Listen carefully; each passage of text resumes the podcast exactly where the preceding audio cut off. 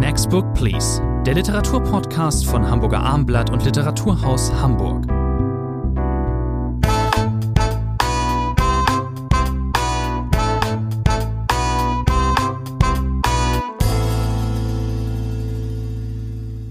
Willkommen, neunte Ausgabe mittlerweile, Next Book Please, der gemeinsame Literaturpodcast von Literaturhaus Hamburg. Bei mir ist Rainer Moritz und Hamburger Abendblatt. Mein Name ist Thomas André. Wir sprechen heute wieder über vier aktuelle Titel und zwar in folgender Reihenfolge. Wir starten mit Eduardo Albinati, ein Ehebruch, erschienen im Berlin Verlag. Dann Tonio Schachinger, nicht wie ihr, erschienen bei Kremmeyer und Scheriau. Dann Stephanie de Velasco, Kein Teil der Welt, erschienen bei Kiwi und Margaret Edwards, Die Zeuginnen, auch erschienen im Berlin Verlag. Wir fangen an mit Ein Ehebruch. Eduardo Albinati, ich sag mal ganz kurz, wer der ist. Italienischer Autor, Jahrgang 56, ein Mann mit vielen Professionen. Journalist, Literaturredakteur, Drehbuchautor, Romancier und Gefängnislehrer in einem römischen Gefängnis.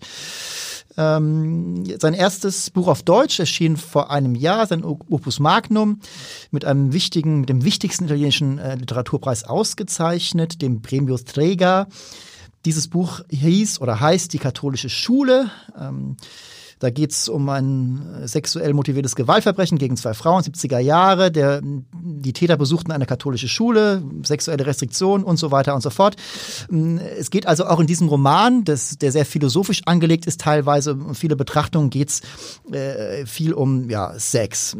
1300 Seiten hatte dieses Buch. Ich habe es nicht gelesen, ich weiß aber trotzdem ein bisschen, ein bisschen reingelesen. Jetzt das Gegenstück. Das zweite Buch, das auf Deutsch erscheint der Ehe, ein Ehebruch. Nur 120 Seiten. Es geht wieder um viel Sex.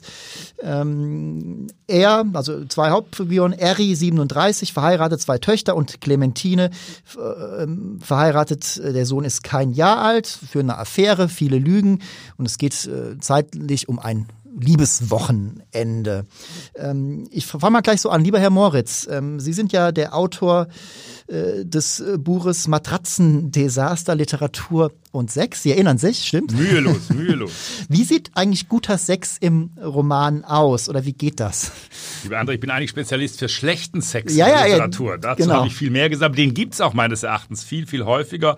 Äh, man kann das Problem umgehen in der Literatur, wenn man ironisch mit solchen Sexszenen umgeht. Der Österreicher Clemens Setz tut das zum Beispiel. Mhm. Dann ist es einfach, da hat man keinen Schaden. Schwierig wird, wenn Autoren eben meinen, beim Sex besonders metaphorisch werden zu wollen, wenn sie die Pflanzenwelt, die Tierwelt mit einbeziehen und ähnliches mehr. Dann wird es in der Literatur oft sehr, sehr problematisch. Aber es gibt durchaus gute Beispiele. Michael Kleberg ist vielleicht äh, in der deutschen Literatur ein solcher Fall, der das immer wieder kann. Wenn man sehr, sehr konkret wird, man muss sich auf das Konkrete einlassen, nicht sofort ins Metaphorische übergehen. Bei Eduardo Albinati gibt es Sexszenen. Natürlich, wir haben ja, Sie haben es angedeutet, eine ganz auf den ersten Blick konventionelle Geschichte. Wir haben ein paar, Sie haben die beiden Protagonisten beschrieben. Äh, es ist, wenn man so will, ich glaube, der Gegensatz zu die katholische Schule ist nochmal ganz wichtig. Der Roman hat ja in Deutschland nicht wirklich durchgeschlagen. Nein, das muss man er Die nicht. 1200 Seiten, die 1300 Seiten haben den deutschen Leser, auch den deutschen Kritiker und die deutsche Kritikerin offensichtlich überfordert. Mhm. Jetzt gerade mal 10 Prozent davon. Wir sind auf einer Insel, auf einer italienischen, winzigen, schönen Insel und dorthin zieht sich dieses Paar zurück, um Samstag bis Montag, so ist auch die Gliederung äh, dieses schmalen Buches, um dort äh, Ehebruch zu begehen. Der Romantitel ist ja ganz eindeutig. Das heißt, auf den ersten Blick sehr konventionell, sehr herkömmlich. Wie viele Ehebruchsgeschichten kennen wir aus der Literatur? Wir kennen sehr, sehr viele. Aber dann doch, wie ich finde, so gemacht, dass es ein äh, verblüffender Text ist. Inwiefern? Ja, weil natürlich es wird reflektiert. Es passiert das, was man kennt. Beide betrügen, Sie haben es angedeutet. Beide müssen äh, Tagungen erfinden, müssen ähnliches. Beide sind verheiratet und beide sind nicht mal unglücklich verheiratet. Das kommt dazu. Das heißt, dieser Sex, dieser Ehebruch, dieser Seitensprung, wie man früher gesagt hat, bekommt bei Albinati, na, wie will ich es nennen, vielleicht so metaphysische Züge. Das heißt, das Ganze wird überhöht. Es fällt mehrmals die Formel, man muss sich verlieren. Der brennende Wunsch, sich zu verlieren. Das heißt, äh, es geht hier natürlich um Sex, aber es geht auch darum, offensichtlich aus der Sinnlosigkeit, auch dieses Wort fällt einmal, des Lebens auszubrechen. Das heißt, das, was die beiden machen, wird überhöht und deswegen endet es auch äh, ganz problematisch. Ich nenne es ein bisschen Suggestion mit der Brechstange. Das habe ich gegen dieses Buch ein bisschen einzuwenden, dazu vielleicht später noch. Ähm, ähm, Sie sagten schon, da wird auch viel reflektiert und zwar dieser, dieses Außeralltägliche, was dort stattfindet, diese sinnliche Sensation, der ist gleich die Trauer, die Melancholie beigemischt, von wegen, die wissen schon in dem Moment, alle beide, oder vor allen Dingen sie, glaube ich, bisschen mehr als er, dass das eben auch wieder vorbei gehen wird.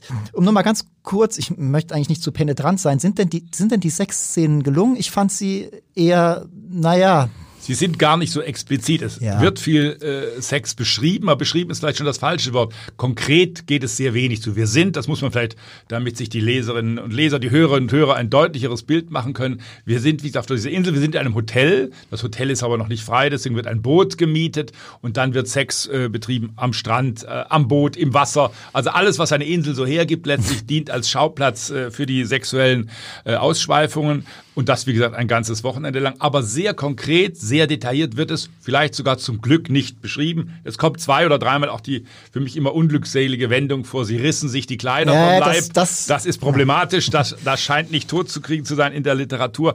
Aber ansonsten ist es zumindest äh, kein Buch, das mit äh, sehr peinlichen Sexszenen aufwartet.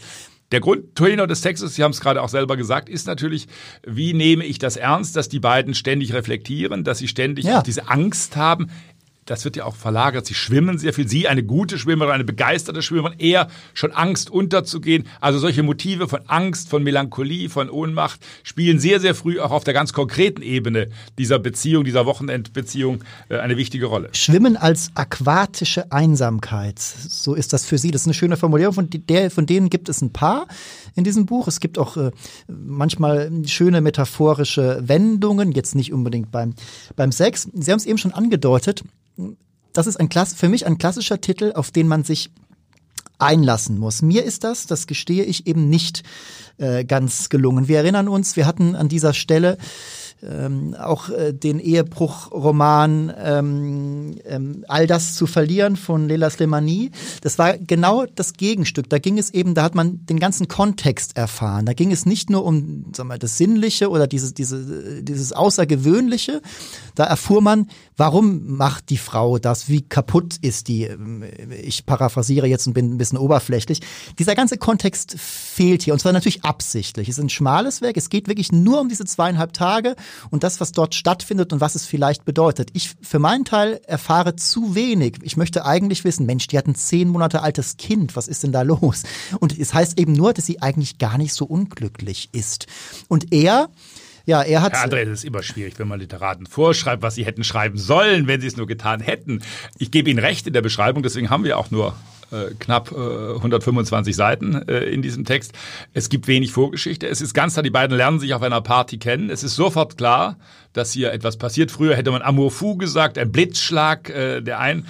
Äh, ja, und dann geht das los. Es wird von beiden, das ist, glaube ich, sehr wichtig, als etwas Übermächtiges empfunden, ja. etwas Übersinnliches, das sie eben aus dem Alltag herauslassen. Und dann kommt natürlich die Gefahr, wollen wir eine Beziehung weiterführen, auch darüber wird reflektiert, aber dann könnte das Ganze ja, wie es im Text heißt, Sinn bekommen. Und Sinn soll es nicht bekommen. Genau, lieber Maus, Sie haben vollkommen recht. Natürlich, ich sagte es ja auch, der macht das, literarisch setzt er das um, was er umsetzen möchte. Man kann ihm jetzt kein Verfehlen oder Unterlassen vorwerfen. Trotzdem, für mich wird manchmal wird es eben merkwürdig fad oder auch manchmal noch ein bisschen lächerlich, weil es wirkt so behauptungsmäßig dann doch. Zum Beispiel, wenn sie dann doch so, ein, so, ein, so, ein, so eine Hintergrundgeschichte bekommt.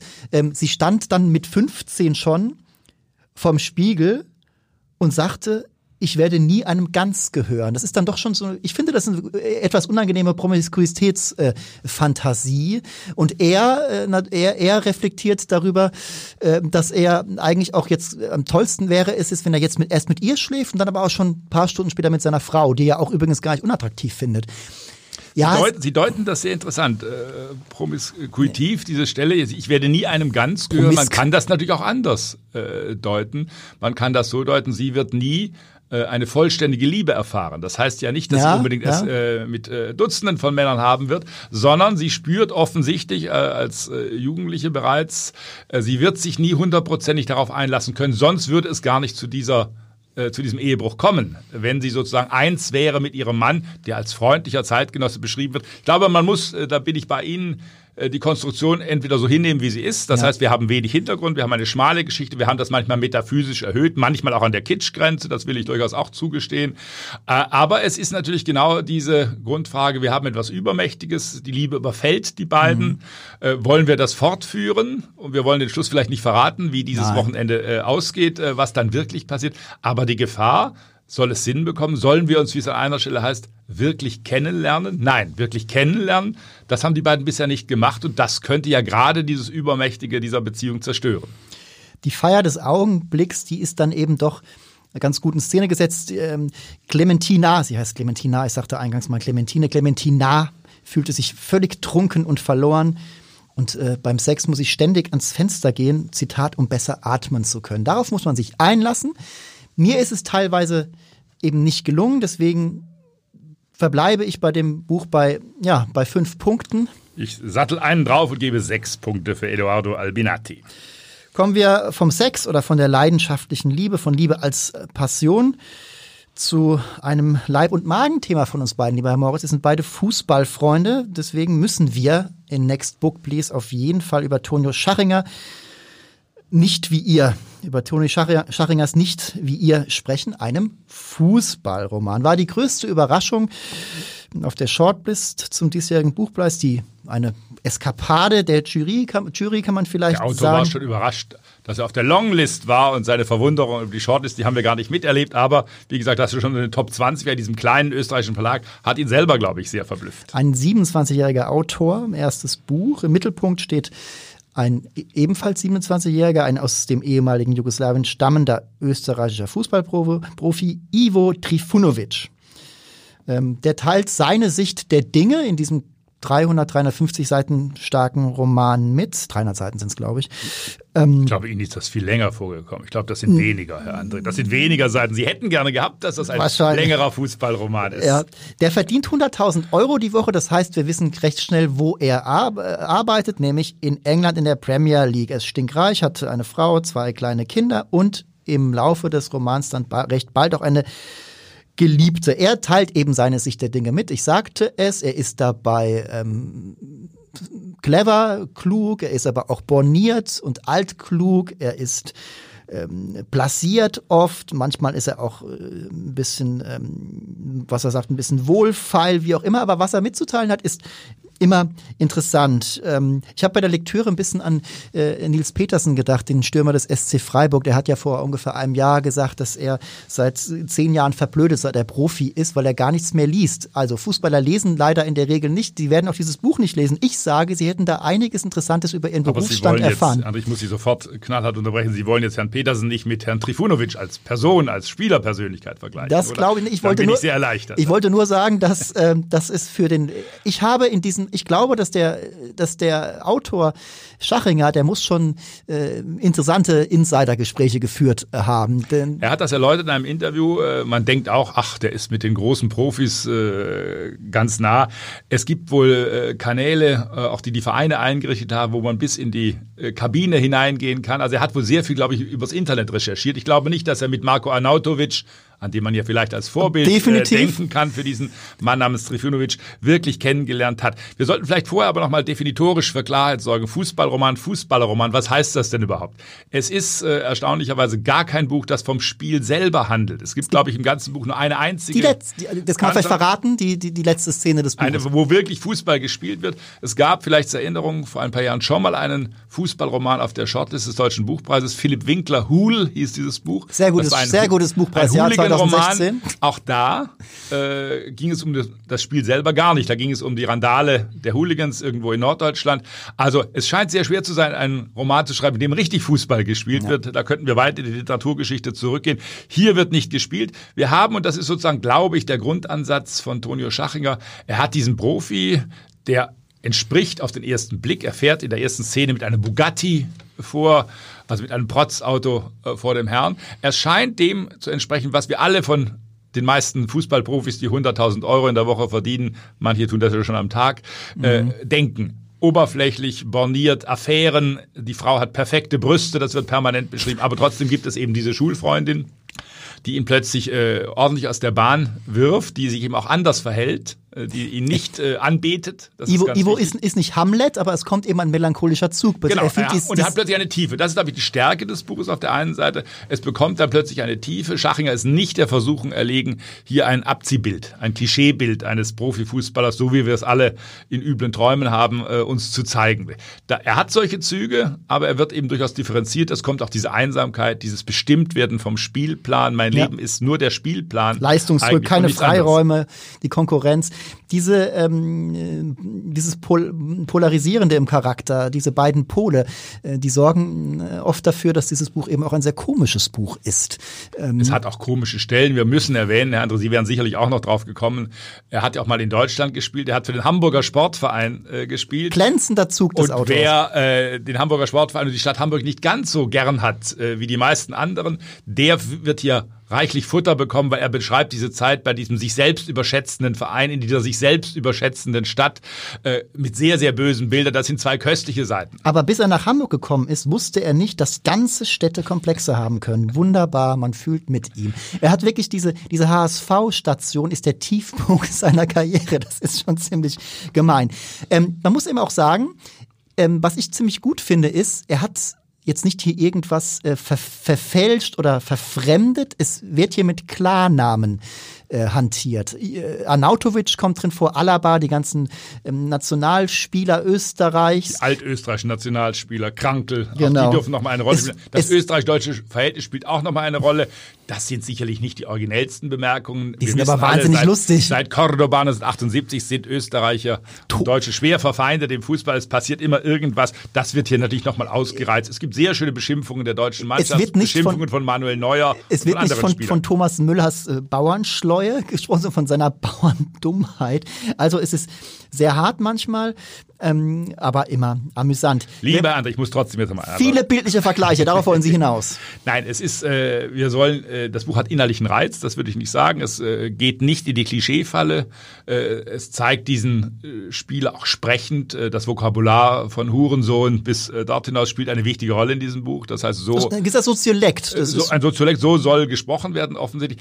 Aber wir wollen bitte nicht so tun, als sei dieses Buch jetzt literarisch oder stilistisch ein großer Wurf. Ich glaube, das wäre weit übertrieben. Das ist eine, Nein, ein gelungenes Debüt, das ist ein originelles Thema glaube, das hat auch den Ausschlag gegeben, dass dieses Buch so weit beim Deutschen Buchpreis gekommen ist, dass auch die Jury manchmal dankbar ist, wenn über andere Dinge erzählt wird, wenn solche Themen wie hier, wir haben ja vorhin gesagt, das kommt eher selten vor im deutschsprachigen Roman, wenn solche Themen verhandelt werden. Also literarisch und äh, von der Konstruktion her hat dieses Buch herzlich wenig zu bieten, das wollen wir trotzdem nochmal sagen. Sie denken wahrscheinlich genauso wie ich, oder dass es einfach viel zu viele bildliche Vergleiche gibt, aber manche sind, einmal heißt es, Ivo strahlt wie ein volles Stadion im Flutlicht gefällt mir dann doch schon, das muss ich sagen, ist aber in der Häufigkeit dieser ja, sehr ausgesuchten Metaphern oder auch Sportmetaphern dann vielleicht ein bisschen zu viel. Ich gebe ihm ähm, bei vielen Dingen recht. Ähm, was die Güte angeht, jetzt die, die sprachliche, trotzdem habe ich es ausnehmend gern gelesen. Sie dürfen aber jetzt zuerst mal sagen, wie viele Punkte Sie geben. Mehr als fünf sind da für mich nicht das drin. Das gibt's doch nicht. Also zehn ist die Höchstpunktzahl. Sie wissen das, liebe Zuhörerinnen und Zuhörer. Ich gebe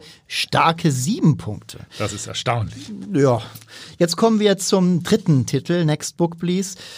Das ist ähm, der Roman Kein Teil der Welt von Stephanie de Velasco. Das ist meines äh, Wissens der erste Zeugen Jehovas Roman. Äh, wissen Sie da mehr, Herr Moritz? Das ist nicht mein Spezialgebiet, äh, Zeugen Jehovas. Man hat natürlich, wenn man ein gewisses Alter erreicht, hat man auch Kindheitserinnerungen. Man sieht sie ja heute noch stehen mit den Zeitschriften in der Hand. Äh, das hat es in meiner Kindheit eben auch gegeben. Das war immer etwas unheimlich. Äh, meine Mutter ist immer schneller gegangen, wenn wir daran vorbeigegangen sind, um gar nicht angesprochen zu werden. Bei uns standen die an der Tür.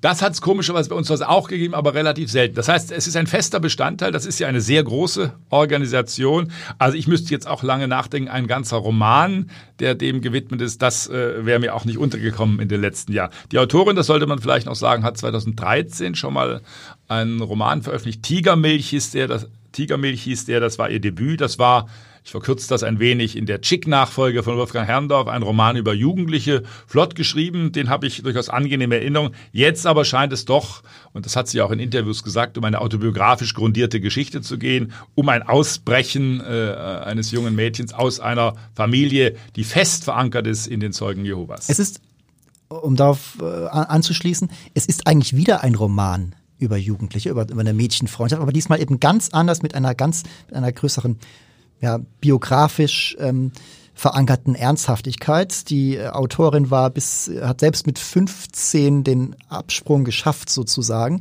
Und wie es ist, eben in dieser Welt, in dieser Parallelwelt äh, zu leben als Jugendliche, und wie schwer es ist oder wie viel Beharrungsvermögen, wie viel Emanzipationswillen und äh, Courage man braucht, um als Jugendliche ähm, eben aus diesem Kreis auszubrechen. Äh, davon erzählt sie in diesem Buch. Der ist auf wieder ein Entwicklungsroman. Es geht um zwei Mädchen, um ähm, Sulamit, die Freundin der, der Hauptfigur. Das ist Esther, die Ich-Erzählerin. Genau, und Sulamit ist ihre beste Freundin.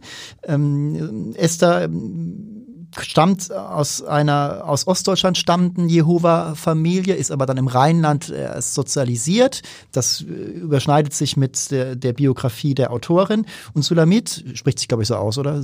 Mir fällt auch nichts Besseres ein. Die stammt aus Rumänien, die sind ähm, rübergemacht sozusagen und äh, mit ihrer Mutter und fanden dann in Westdeutschland äh, sozusagen in die Gesellschaft mit Hilfe der Jehovas waren, man könnte jetzt sagen, dankbare Opfer, aber das ist eh mal die Frage, was, wie finden Sie, wie, wie werden die Zeugen Jehovas hier dargestellt? Ich sag mal, sie werden sie werden jetzt nicht an die Wand genagelt, äh, sozusagen. Ich glaube, der Roman lebt davon oder äh, es werden äh, Leserinnen und Leser ihn, glaube ich, besonders gelungen finden, die wenig wissen über Zeugen Jehovas. Manche haben ja Kenntnisse, manche haben das in ihrer Bekanntschaft vielleicht schon erlebt. Das heißt, der Roman beschreibt über weite natürlich auch, wie ist diese Welt zusammengesetzt? Was sind sozusagen die Lehren auch? Es werden keine Geburtstage gefeiert, es wird kein Weihnachten gefeiert.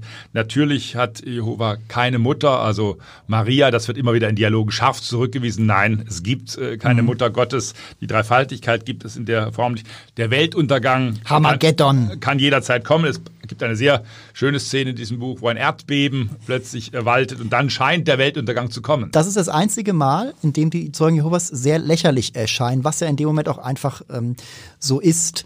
Wir wollen jetzt nicht zu viel über die Geschichte verraten. Ja, es hat eine große Systematik, mhm. das muss man vielleicht dazu sagen. Sie haben die Szenerie ja äh, dargestellt, erst am Rhein, dann nach der Wende unmittelbar nach Ostdeutschland, nach Peterswalde, da wo der Vater herkommt, das ist ganz wichtig, in einen völlig ärmlichen, heruntergekommenen Osten unmittelbar nach der Wende. Und da hat man aber große Missionierungschancen, wie man glaubt, ja. weil die sind ja so des Sinnes beraubt und dort kann man vielleicht mit unserer Lehre besonders gut kommen. Dann wird aber systematisch, das ist ganz wichtig, so auch unsere Kindheitserinnerungen gearbeitet. Das heißt, die Mutter Übrigens eine Esthers Mutter, eine hochelegante Frau, mhm. also nicht irgendwie eine verwirrte, struppige äh, Sektenführerin, eine hochelegante Frau. Und dann wird mit System eben Haus für Haus abgeklappert, Klingelklopf für Klingelklopf abgeklappert. Das wird notiert in Büchern, wann darf man wiederkommen, ja. wie haben die Menschen reagiert. Also mit hoher Systematik äh, wird dort gearbeitet.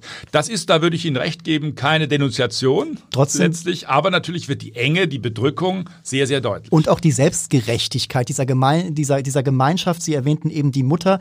Da ist einmal die Rede von Mutters Styroporgefühlen. Das heißt, es gibt da auch eine gewisse emotionale Kühle von einer, von einer Gemeinschaft, die sich selbst als auserwählt betrachtet und die die ähm, die Sprache äh, Gottes ähm, in die Welt äh, tragen, tragen Deswegen möchte. dürfen bestimmte Fernsehsendungen nicht gesehen werden, bestimmte Wörter natürlich nicht das verwendet der, werden. Das ist der zweite Roman in diesem Jahr, in dem es einen großen Thomas Gottschalk-Diss gibt nach Ursula Merz. Ja, das scheint jetzt ein großes äh, Grundthema. Wir sollten darüber mal uns publizistisch äußern. genau, Ursula Merz, Tante Martel, da gab es schon auf Seite 3 äh, eine herrliche Schmähung von Thomas Gottschalk. Und auch hier wird dieser weltliche Thomas Gottschalk nicht geschätzt. Weltmensch, das ist überhaupt die die böseste Formulierung.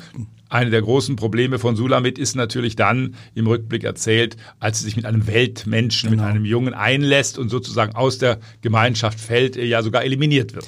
Beide Mädchen wollen nacheinander, zuerst Sulamit, dann Esther die Gemeinschaft ähm, verlassen, ähm, diese, diese Parallelwelt. Sie wollen an der wirklichen Welt teilhaben, besonders Sulamit. Der erste Teil, ähm, also der Roman ist äh, nicht komplett krass in zwei Teile geteilt, sondern es gibt immer wieder ähm, Aufbrechen der Chronologie und ähm, aber es gibt zwei, zwei ähm, Standorte dieser, dieser Erzählung sozusagen ähm, geografisch und der erste im Rheinland endet mit einem, einer Katastrophe, die verraten wir jetzt hier nicht.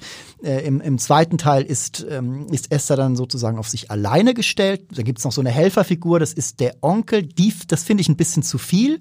Der Bruder des Vaters, der die äh, Gesellschaft, die Gemeinschaft vorher verlassen hat, die Zeugen Jehovas, und dann jetzt auch noch delinquent geworden ist und im Untergrund lebt. Das ist literarisch eine Helferfigur.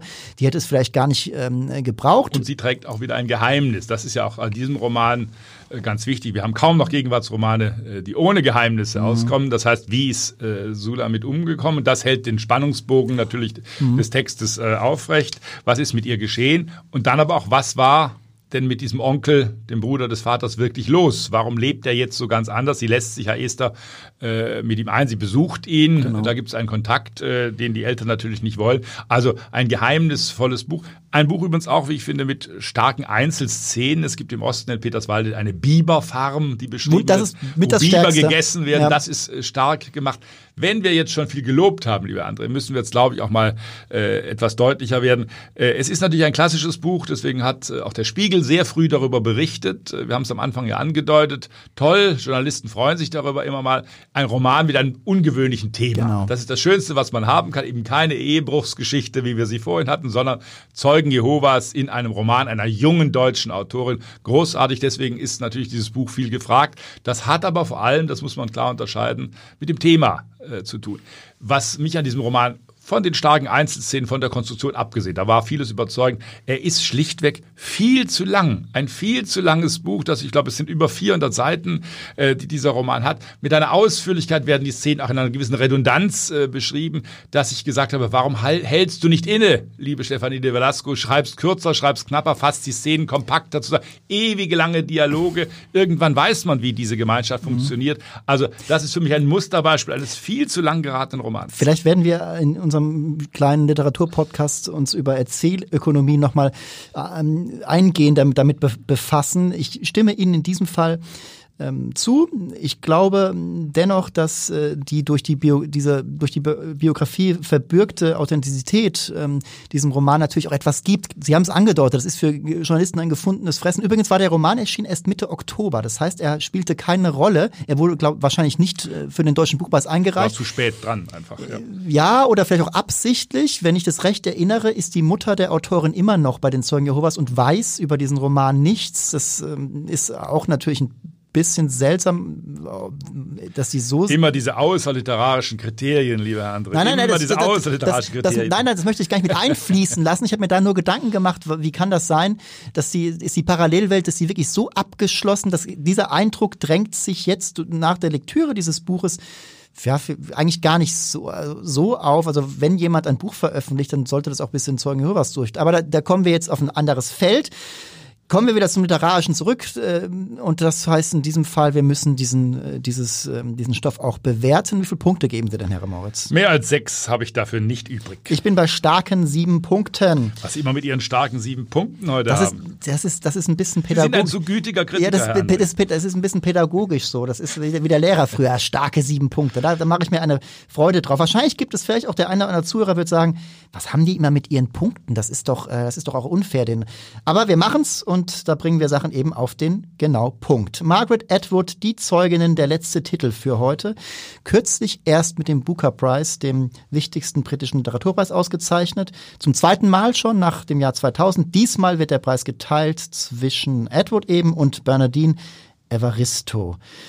Die Zeuginnen also. Fortsetzung des Welterfolgs der Reporter Markt stammt von 85, also wirklich schon mehr als drei Jahrzehnte. Derzeit äh, wird der Stoff ja auch in einer vielgepriesenen TV-Serie erzählt, The Handmaid's Tale. Hm, haben Sie auf diese Fortsetzung gewartet, lieber Herr Moritz? Nein. Es ist aber auch schon sehr lange her, das muss man dazu sagen. Äh, der Roman von Edward damals, äh, der Reporter Mark, der ist ja fast als feministischer Klassiker mittlerweile angesehen. Äh, wir hatten vor ein paar Wochen hier Karen Köhlers Miro Loy. An den muss man natürlich denken, klar. Da gibt es Bezüge zwischen Karen Köhler und Margaret Edwards, äh, Reporter Markt. Sie haben gesagt, der Roman ist auch damals erst, äh, ich habe das noch einmal nachgeschaut, langsam ins Rollen gekommen. Reporter Markt war nicht sofort der Klassiker, der ganz große Wurf, sondern ist langsam ins Rollen gekommen. Dann gab es sogar eine Verfilmung mal von Volker Schlöndorf, die ich gänzlich vergessen habe. Ich habe sie nicht gesehen. Und äh, dann gab es eben diese Serie und das hat jetzt sozusagen nochmal dazu geführt, dass dieses Buch von Margaret Atwood, die ja eine große Erzählerin ist, immer für den Nobelpreis äh, auch gehandelt, jetzt nochmal eine ganz andere Aktualität bekommen hat in den ganzen äh, feministischen, neuen feministischen äh, Debatten. Nein, auf eine Fortsetzung habe ich nicht gewartet, aber äh, mir hat sofort eingeleuchtet, dass Margaret Atwood diese Chance ergreift und mit die Zeuginnen nochmal auf ein Figurenarsenal zurückgreift, auf Szenerien zurückgreift, die bereits im Reportermarkt eine wichtige Rolle gespielt haben. Welche drei Figuren haben wir hier denn? Genau, wir haben äh, Tante Lydia, es gibt ein Tantensystem. Wir sollten vielleicht noch mal sagen, es gab in Reporter Markt, es gab dieses merkwürdiges Land Gilead. Äh, das war dieses Unterdrückungsland, äh, wo äh, nicht mehr die Frauen keine Kinder mehr bekommen konnten oder die meisten, wo die Mägde Kinder ausgetragen haben. Deswegen hat man Gebärsklavinnen. Genau, deswegen hat man diesen Roman ja immer so auch als Zukunftsdystopie äh, gedeutet als ein Roman, in dem bestimmte Schrecken und manches ist auch durchaus ja eingetreten, dass momentan dieser Roman in der Trump-Herrschaft nochmal anders gelesen wird äh, und auch die Fortsetzung anders gelesen wird, ist nicht wirklich überraschend. Und wir sind jetzt, glaube ich, ungefähr 15 Jahre später. In der Handlungszeit äh, setzt die Zeugin ein und wir haben eben, wenn Sie so wollen, drei Erzählerinnen. Das eine ist eben diese Tante Lydia. Das ist eine Aufpasserin, wenn Sie so wollen, eine Art Zuchtmeisterin, mhm. die dort immer noch für Ordnung sorgen soll. Äh, und äh, die gab es im ersten Roman auch schon. Das heißt, Edward greift Figuren auf. Sie greift wohl auch, ich kenne die Serie nicht gut genug, um das äh, überprüfen zu können, auch bestimmte Elemente sogar auf, die eher in der Serie vorkommen. Richtig. Denn im Roman, das ist ganz wichtig. Und dann haben wir eben äh, zwei Teenager, Daisy und Agnes, äh, die eben auch wieder mit diesem System von Gilead verbunden sind. Äh, wer sind die Eltern? Äh, was ist mit denen geschehen? Ist die eine vielleicht entführt worden? Wir haben Kanada als entscheidenden Schauplatz jetzt in diesem Roman. Das heißt, wir haben einmal Gilead und dann gibt es das gute Kanada, das sozusagen versucht auch zu protestieren, Demonstrationen gegen Gilead. Und um diese drei Figuren, Lydia, Daisy und Agnes, das ist die dritte, ranken sich nun in wechselnden Perspektiven die großen Geschichten, die Margaret Atwood diesmal zu erzählen die hat. Die Schicksale der drei werden allmählich miteinander verwoben. Man, man kommt dann relativ, na, vielleicht gar nicht so schnell, bei mir hat es ein bisschen gedauert, dass das doch auch zeitlich ein bisschen auseinandergezogen ist. Ähm, man muss nochmal sagen, die, äh, die Hauptfigur des Reporters der Marx war ja die Magd äh, Desfred. Ähm, die taucht hier ganz spät am Rande auf. Das können wir vielleicht verraten, andere Sachen verraten wir nicht. Inwiefern eben Agnes und, und Daisy mit dieser ähm, Desfred verbunden da gibt sind. Es Beziehungen, Beziehungen. Da gibt es Beziehungen, genau. Und auch ähm, Tante Lydia hatte, sie war eine Peinigerin, wenn man so will, früher äh, von Desfred gewesen. Also auch da gibt es natürlich bezogen auf den ersten Roman unmittelbare Verbindungen. Die die, und das ist eine Stärke des Buches, natürlich langsam enthüllt werden. Das heißt, Margaret Edward ist ja eine unglaublich geschickte Erzählerin. Das heißt, sie kann Szenen entwerfen. Das geht rucki zucki, hat sie sofort äh, ein äh, Plateau äh, geschaffen. Sehr filmisch alles. Auf dem die Figuren sich bewegen. Genau, man sieht äh, die nächste Serie äh, fast schon äh, vor sich. das, ist, das ist am Anfang, muss man sagen, wenn man den Reportermarkt nicht kennt. Ich habe ihn mir jetzt extra angeschaut, weil meine letzte Lektüre liegt auch schon sehr, sehr lange zurück. Es ist schon hilfreich, wenn man Reportermarkt gelesen hat und sich sich zumindest äh, den Inhalt nochmal deutlich vergegenwärtigt, äh, weil sonst äh, entgehen einem natürlich bestimmte Pointen. Es ist natürlich interessant, was macht Margaret Atwood nach über 30 Jahren aus den Figuren? Wie verändert sie diese Gesellschaft? Wie äh, lässt sie nun in Kanada zum Beispiel agieren gegen diese Gilead-Gesellschaft? Es geht äh, in dem Roman, geht es darum, wird Gilead äh, überleben oder wird äh, dieser ähm, fundamentalistische Gottesstaat implodieren? Es, es wird die Frage gestellt, wer wird sich die, die Frau, die niederrangige Frau von ihrem Joch äh, befreien können oder nicht. Allein dadurch ist, ein, ist eine enorme Spannung ähm, äh, gegeben. Die drei werden zusammenarbeiten. In welche Richtung das ausschlägt, wollen wir hier auch nicht ähm, verraten. Ich finde, ähm, der Stoff, das Buch ist sehr plotgetrieben. Es ist, äh, das haben das auch. kann sie sehr gut. Es gibt Entführungsfälle, es gibt Vergewaltigungen. Es, es, ist, es ist ein Agentenroman. Spionage, wollte ich ein, gerade sagen. Es gibt hier alles, was man zu einem großen Roman sehr, sehr viel, das muss man auch dazu sagen. Es wird hier mit Action, mit Plot ordentlich gearbeitet. Wie gesagt, zum Glück immer in einem auch gut übersetzten Stil. Das kann Margaret Atwood einfach dafür, ist sie eine große Erzählerin, das merkt man diesem Buch an. Aber natürlich äh, geht es hier schon holter die Polter äh, ja. oft es, äh, durch den Plot. Es ist auch anderen ähm, Kommentatoren und Lesern aufgefallen, dass äh, das erste Buch, der Reporter Markt, ähm, sprachlich äh, etwas ambitionierter war. Ähm, ich habe ähm, aber auch viel zurückgenommen genommen fast langweiliger, ja, wenn man so ja, will. Wenn man heute Reporter Markt dagegen legt, dann ist das fast ein beschauliches Buch gegenüber das, was hier sozusagen in rasanter Geschwindigkeit abläuft. Margaret Atwood äh, erwähnt, es gibt ein Nachwort, äh, da erwähnt sie eben auch ganz klar die tolle Serie, die gefällt ihr anscheinend sehr gut. Dieser, dieser Titel, Die Zeuginnen, jetzt das Buch wurde auch mit großem Aplomb vorgestellt, wurde auch zeitgleich in vielen Ländern veröffentlicht.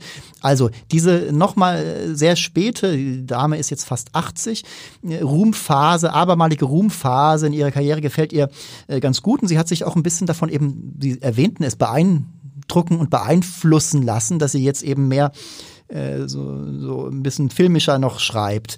Ähm, Nochmal ganz kurz auf Karin Köhler zurückzukommen. Ich erwähnte eben schon, dass hier ist, äh, kann man auch als Agentenroman ähm, bezeichnen. Ähm, aber ich habe nichts, äh, nirgendwo etwas, diesen Seitenhieb muss ich mir jetzt, kann ich mir nicht verkneifen. Ich las nirgendwo, ähm, dass äh, Margaret Atwood hier doch eigentlich einen Jugendroman geschrieben habe. Es gab ja diesen, wie ich finde, sehr irritierenden mhm. Vorwurf an äh, Karin Köhlers Miro Loy, das sei doch ein bisschen jugendbuchmäßig. Das ist es nicht und das gilt auch bei Margaret Atwood eigentlich nicht. Aber wenn man schon in diesen Kategorien denkt, dann müsste man diese Autorin, Margaret Atwood, das hier auch unterstellen. Vielleicht. Ähm, ja, wobei es ja ein Unsinn ist, äh, ein Roman, äh, in dem Jugendliche vorkommen, ist nicht automatisch ein Roman so. für Jugendliche. Das ist eigentlich eine Banalität letztlich. Wie gesagt, der Roman hat sehr viele Qualitäten. Sie haben das Alter der Autorin damit, diese Frische, die sie immer noch hat, diese äh, stilistische Kraft, diese auch, diese Lust, solche Plots zu entwerfen. Das muss man ja mal sagen. Viele äh, Autorinnen und Autoren ihres Alters würden kleine Kammerspiele äh, schreiben, in denen wenig äh, passiert.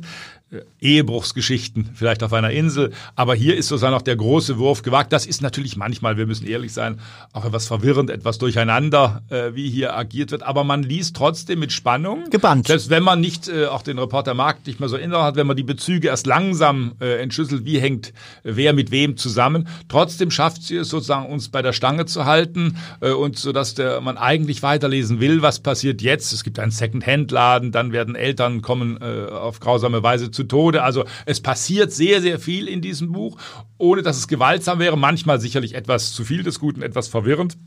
Männerfiguren, wer herrliche Männerfiguren in der Weltliteratur erhofft, wird hier nicht fündig werden. Die das Zeuginnen, haben Sie aber schön formuliert. Die Zeugin ist kein Roman, in dem Männer eine tragende Rolle also, spielen. Da muss auch sagen, wie auch beim Reporter Markt und wie auch in der Serie, es ist hier auch schon eine, äh, eine sehr düstere Welt, die entworfen wird, auch mit manchmal äh, ähm, Szenen, äh, da werden Männer auch wirklich buchstäblich in der Luft zerrissen von den Mägden. Die äh, Männer haben das durchaus sehr verdient. Äh, die Männer sind Schurken und äh, Schweine in diesem Buch. Sehr sehr, sehr oft. Und es gibt einen Rahmen noch, da spielt ein Professor immer eine Rolle, sollte man erwähnen. Das heißt, es gibt einen Rahmen um diese Geschichte herum, der in ganz ferner Zukunft spielt, ich glaube im Jahr 2197, wo noch einmal auf Gilead zurückgeblickt wird. Also Auch das, das Ganze nochmal eingebettet Das wird. spiegelt übrigens den ersten Roman, der, der endet ähm, genau, die Figur der endet genauso. Kommt wieder, genau, ja. Ich finde, dass ähm, das ein, Sie haben es auch erwähnt, ein sehr äh, spannendes Buch ist. Der Plot ist ohnehin schon nobilitiert, möchte ich mal sagen. Ähm, ich gebe ähm, nach äh, einer, ähm, nach meiner Lektüre gebe ich sieben Punkte. Sie haben es heute mit der sieben, aber einmal will ich mich Ihnen anschließen. Ich gebe auch sieben Punkte. Das war der vierte und letzte Titel in der neunten Ausgabe von Next Book Please, liebe Zuhörerinnen und Zuhörer. Rainer Morris und ich bedanken uns für Ihre Aufmerksamkeit und an dieser Stelle sei nochmal erwähnt, wenn Sie Anregungen haben, schreiben Sie gerne uns, in dem Fall aber an meine E-Mail-Adresse thomas.andre.abendblatt.de. Vielen Dank fürs Zuhören, gutes Lesen und bis zum nächsten Mal.